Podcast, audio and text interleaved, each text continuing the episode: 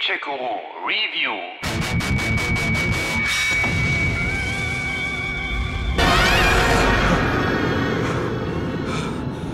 Horrorspiele haben in den letzten Jahren ja Hochkonjunktur, vor allem auch in der Indie-Szene.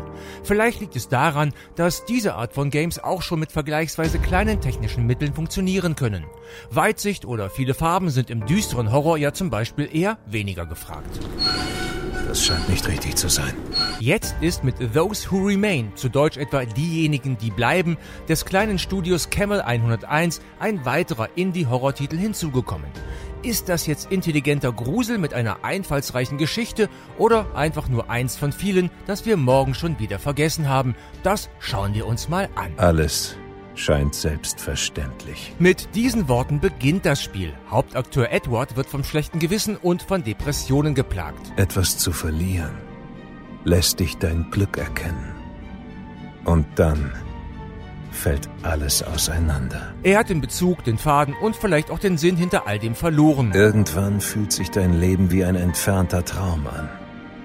Ein Film, den du vor langer Zeit gesehen hast. Seine späte Erkenntnis, Du bist zu jemandem geworden, den du selbst nicht mehr erkennst.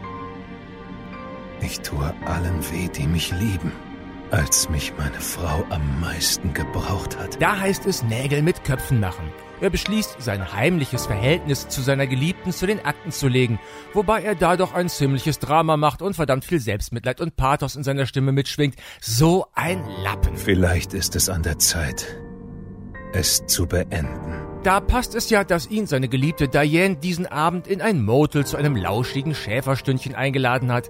Die Gelegenheit will er nutzen, um ihr das Ende ihrer außerehelichen Beziehung zu verkünden, also nichts wie hin und erstmal rausfinden, In welchem Zimmer Diane abgestiegen ist. das kann ja nicht so schwer sein. Dann aber beginnt es schräg und verworren zu werden. Warum steht die Tür offen? Motel ist verlassen, keine Spur von Diane, das Zimmer ist leer, seltsamerweise aber läuft das Wasser noch. Und auch sonst ist niemand zu sehen. Dann wird auch noch sein Auto geklaut, dem er einfach mal so durch die Dunkelheit hinterherrennt. Super Plan, Alter. Tatsächlich findet er seine Karre auch wieder, aber dann... Mein Auto ist nur noch Schrott. Was ist mit dem Fahrer passiert? Tja, da steht der gute Eddie nun mitten in der Walachei. Es regnet und gewittert, es ist finstere Nacht, alles scheint verlassen und er hat absolut keine Idee, wo er da gelandet ist. Das klassische Horror-Setting eben. Irgendwo am Horizont sieht er Licht. Das Licht kommt wahrscheinlich aus Dormant. Wenn nur das Sonnenblumenfeld nicht so dunkel wäre. Dann tauchen auch noch seltsame Wesen mit glühenden Augen auf, die ihn beobachten.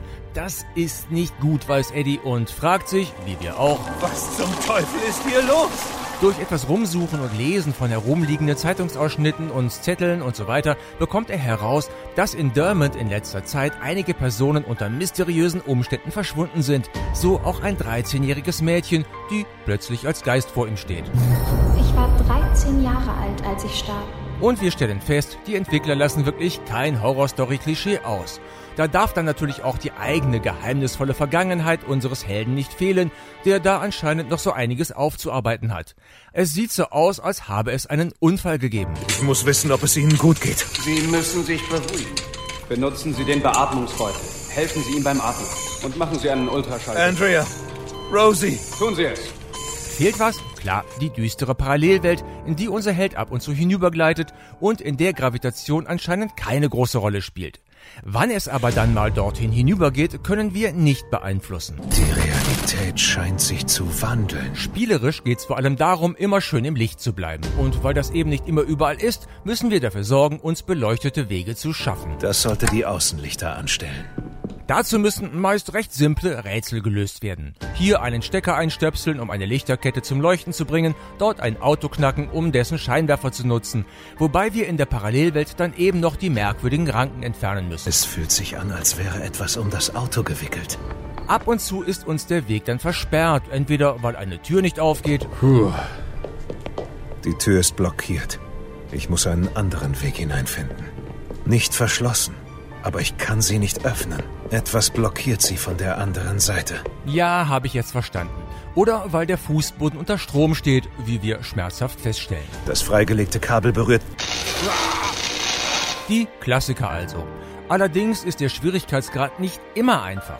Ab und zu springt der nämlich auch gern mal steil nach oben. Auch gibt's hin und wieder ziemlich unlogische Puzzle, die nur mit Herumprobieren zu lösen sind und Perspektivspielereien, die viel Geduld erfordern. Die sind schwer. Und auch sonst ist Logik nicht so das Ding der Entwickler gewesen. Eben war Licht noch unsere Rettung und plötzlich müssen wir vor einer Art nackten Monster flüchten, das einen fetten Scheinwerfer im Gesicht hat und unvermittelt ohne Warnung immer wieder mal auftaucht. Eben gab's noch Lichtschalter, plötzlich sind die weg. Und wir wieder mal tot. Eben hatten wir noch ein Feuerzeug, plötzlich haben wir es angeblich verloren. Sowas nervt. Entscheidet euch doch mal. Scheiße, was zum Teufel ist denn das? Und dann schmeißen die Entwickler immer neue Ideen ohne große Vorbereitung ins Spiel, das dadurch immer aufgeblähter wird. Wahrscheinlich war das so, dass morgens einer der Jungs ins Entwicklerstudio kam und sagte, hey, ich hatte gerade auf dem Weg hierher noch so eine lustige Idee, lasst uns das doch auch nochmal einbauen. Dieses Zimmer, diese Gemälde. War das irgendein Kult? Da ist zum Beispiel ein merkwürdiger Maskenmann in einem Schaukelstuhl, der uns immer wieder gerne mal vollquatscht und uns zu Entscheidungen über Leben und Tod zwingt. Ich kann doch nicht einen kleinen Jungen verurteilen. Ja, er war ein Fiesling, aber er hat auch gelitten.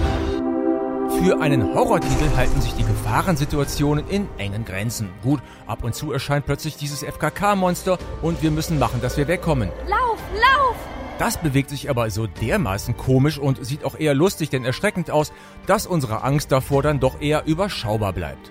Und auch die Gestalten mit den leuchtenden Augen sind keine Bedrohung, es sei denn, wir stellen uns komplett dämlich an und kommen ihnen viel zu nah. Und die ominöse Mutter bleibt auch eher eine Randerscheinung. Du musst gehen. Mutter kommt. Was? Deine Mutter ist hier? So beschränkt sich das Spiel dann auf die Lichtschattenrätsel, auf seltene Entscheidungen, die getroffen werden müssen, Flashbacks und Parallelweltausflüge, mysteriöse Begegnungen mit Toten und dem Sammeln von Informationen.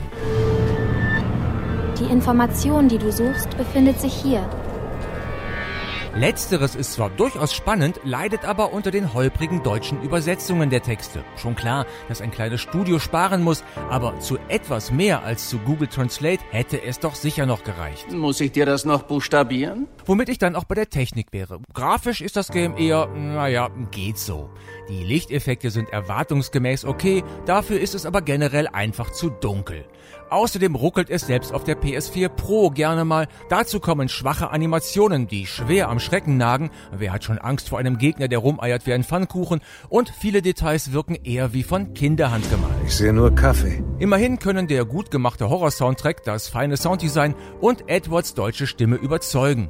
Bei den restlichen Figuren sind da allerdings zum Teil doch recht deutliche Qualitätsunterschiede zu hören. Ben tat das Mädchen leid. Aber er musste an seinen Neffen Mark denken und ihn beschützen. Those Who Remain startet vielversprechend, verliert sich dann aber in Klischees, Monotonie und zu vielen Ideen, die oft schwach umgesetzt sind.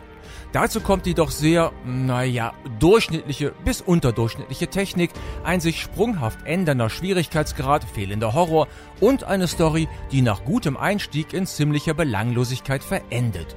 Gute Ansätze sind da, aber das reicht hier leider nicht. Das fühlt sich so leer an. Gamecheck Guru